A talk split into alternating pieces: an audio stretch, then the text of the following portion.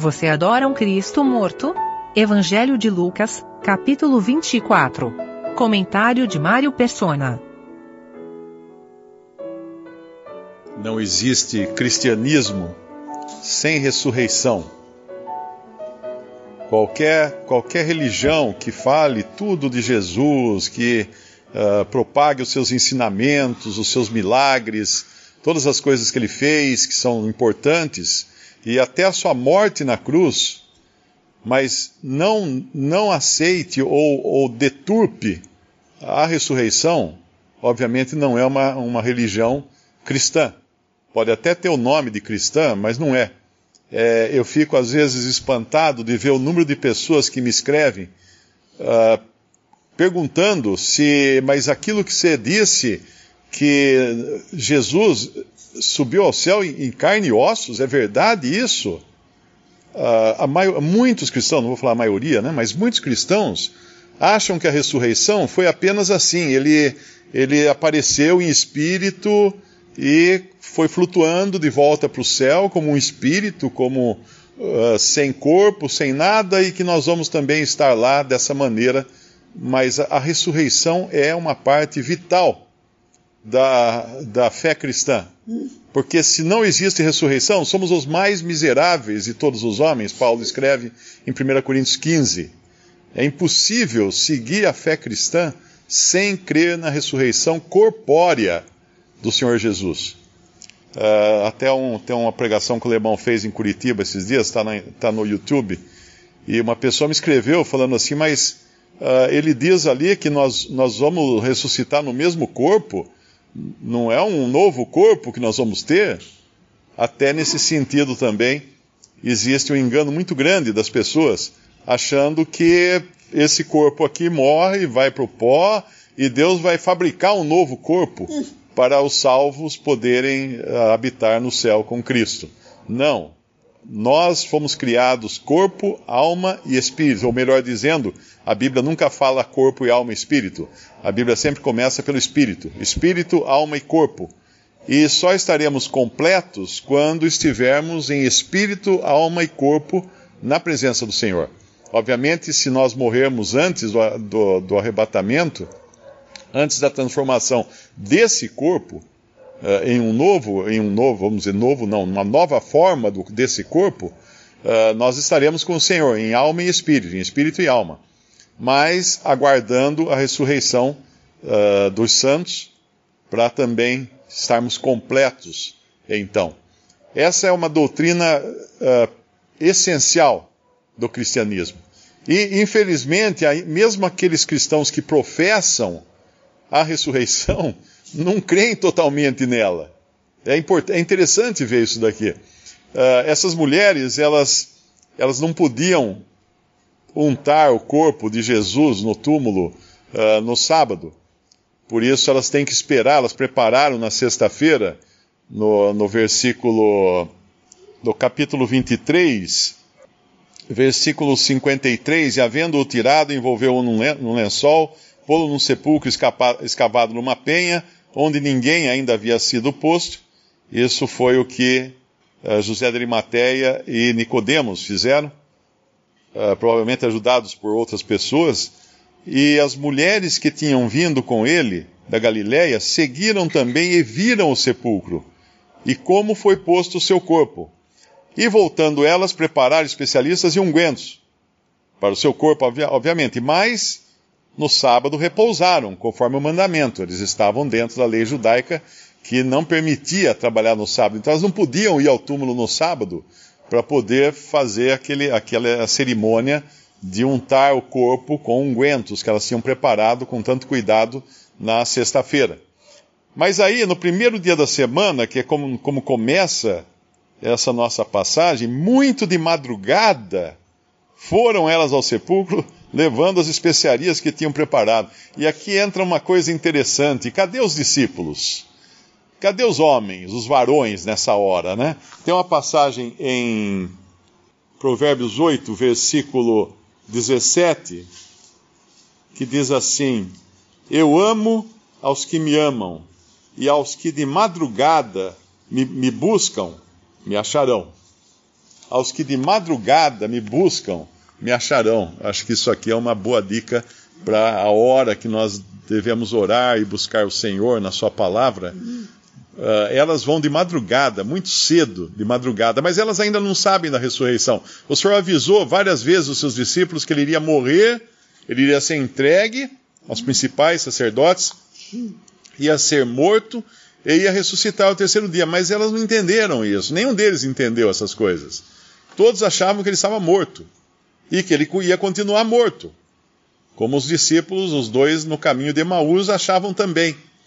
Eu me lembro quando eu era criança, uh, acho que como a maioria dos mais velhos aqui, eu era católico, fui criado, fui criado no catolicismo, e se tinha uma coisa que me aterrorizava, era ir na, no templo católico, eu não, lembro, não me lembro se é no antigo ou no novo, aqui, aqui na cidade, que tinha, tem vários altares nas laterais do templo, com diferentes imagens de diferentes santos católicos, mas tinha um, tinha um altar que tinha uma vitrine, eu não sei se era em Limeira ou em outra cidade que eu via isso. Tinha uma vitrine, hã? na Igreja Boa Morte. É, tinha uma vitrine com um Jesus deitado, né, com uma estátua de um Jesus deitado morto. Aquilo para mim a, a, a, aterrorizava, porque eu era criança, eu via, por que está ali morto? O que está fazendo um morto aqui dentro? Não é? Uh, não fazia muito sentido para mim aquele morto. E daí tem uma, uma procissão onde ia também aquela estátua era carregada nas ruas. E uma mulher na frente com um lenço, com uma. Uh, era Verônica, acho que chamava, em prantos, ela gritava, ela chorava, ela fazia um escarcel na rua, uh, chorando pela, pela morte de Jesus, e nada daquilo fazia sentido para mim. Não que eu entendesse o Evangelho, mas não fazia sentido. O que ficar uh, continuamente se ocupando com um morto? E assim é essas mulheres aqui. E quando o Senhor Jesus as admoesta, essa admoestação devia valer para muitos cristãos, hoje para nós e para todos os cristãos, que é aquele, aquele fala no versículo. É o que acho que os anjos que falam, né?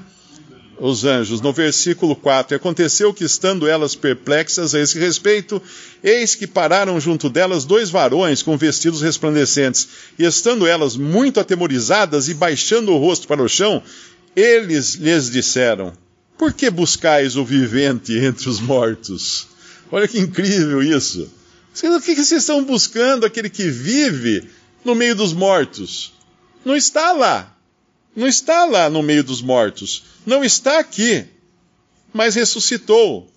Lembrai-vos como vos falou, estando ainda na Galiléia, dizendo: Convém que o filho do homem seja entregue nas mãos de homens pecadores e seja crucificado e ao terceiro dia ressuscite. E lembraram-se das suas palavras.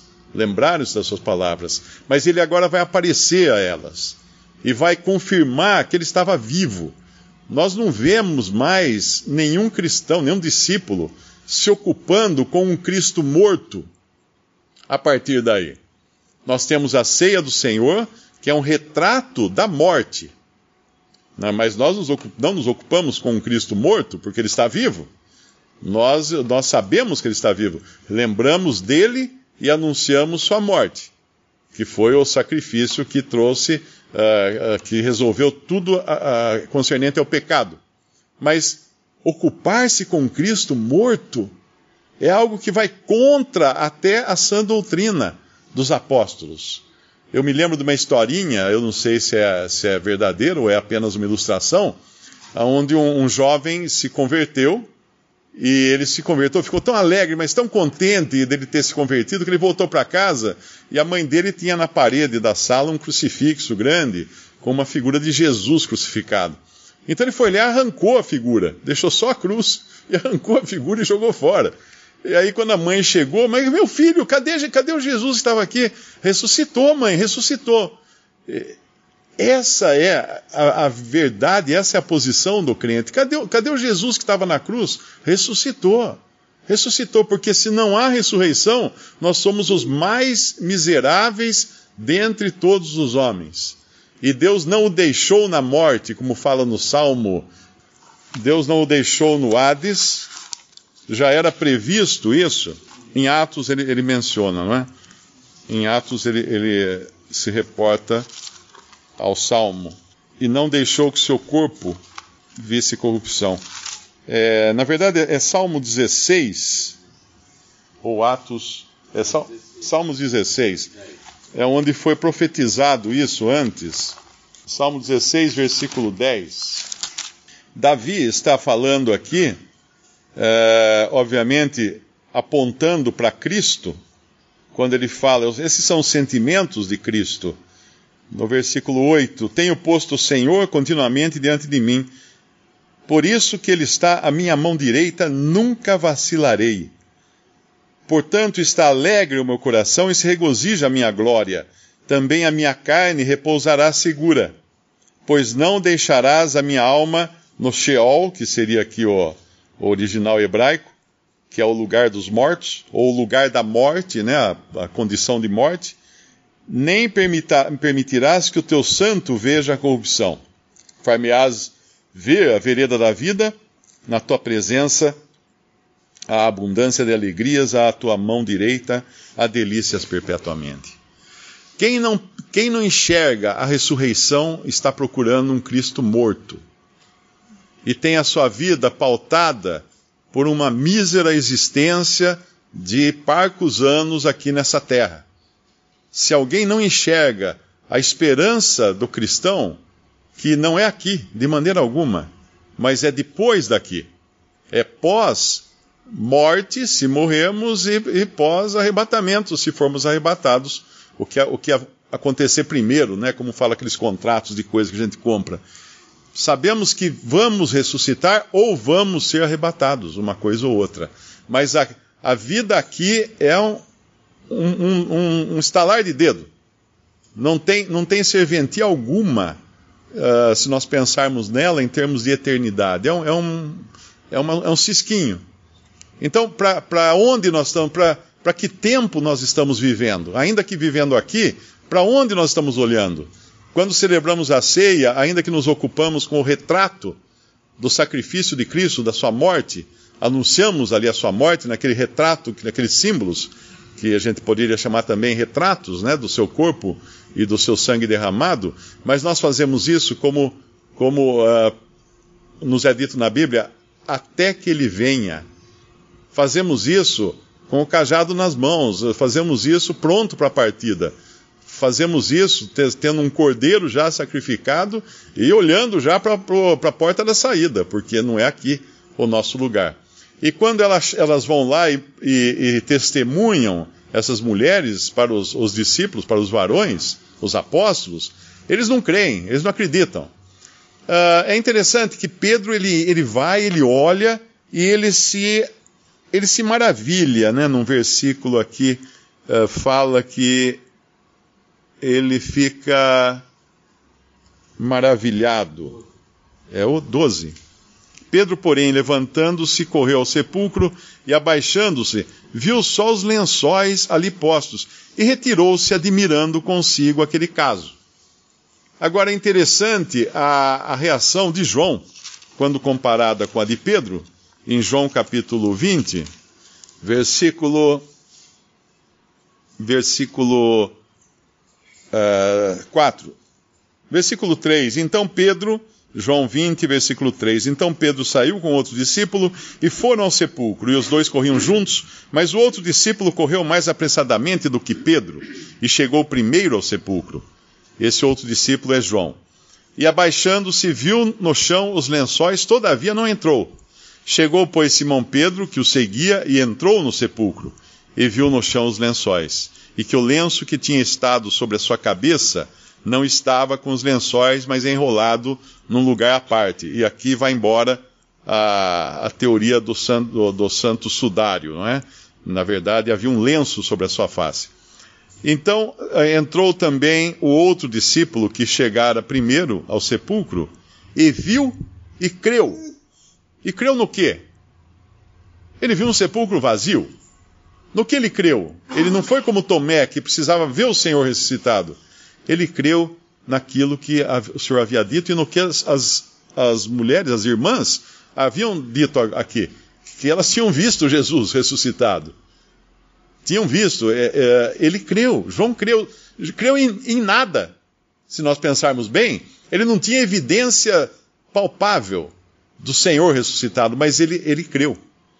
Ele creu. Assim como João creu naquele momento, depois ele iria uh, ver o Senhor, ele iria ter um contato com o Senhor, nós sabemos disso, mas é a maneira como ele creu naquele momento, eu não sei exatamente se ele creu nas palavras das mulheres, ou ele creu que Jesus tinha ressuscitado, porque estava vazio o túmulo.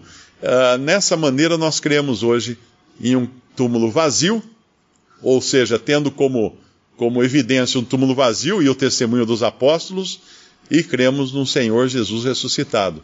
E quando olhamos para ele, não mais o vemos pregado numa cruz.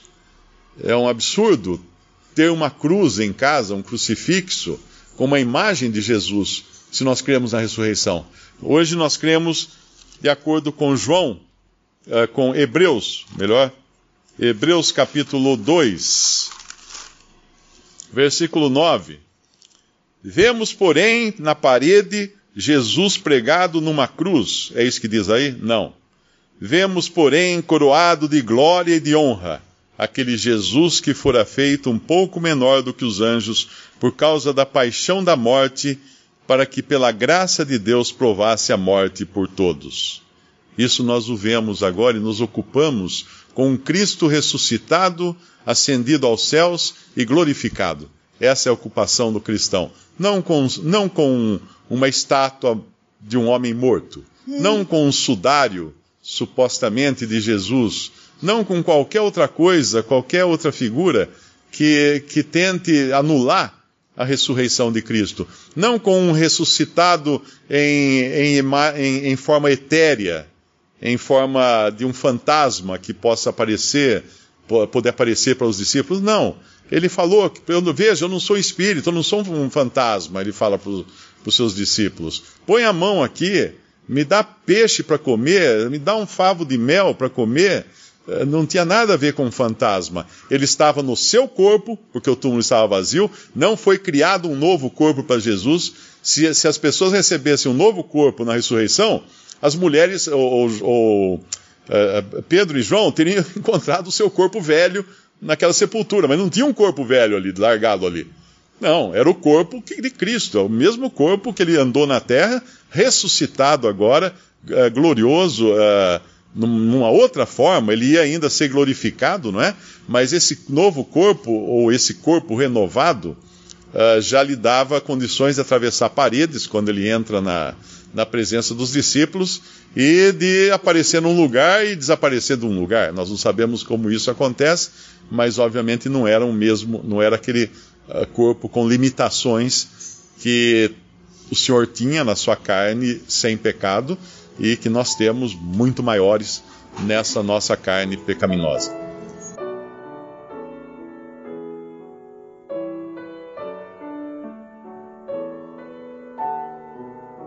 Visite respondi.com.br. Visite também 3minutos.net.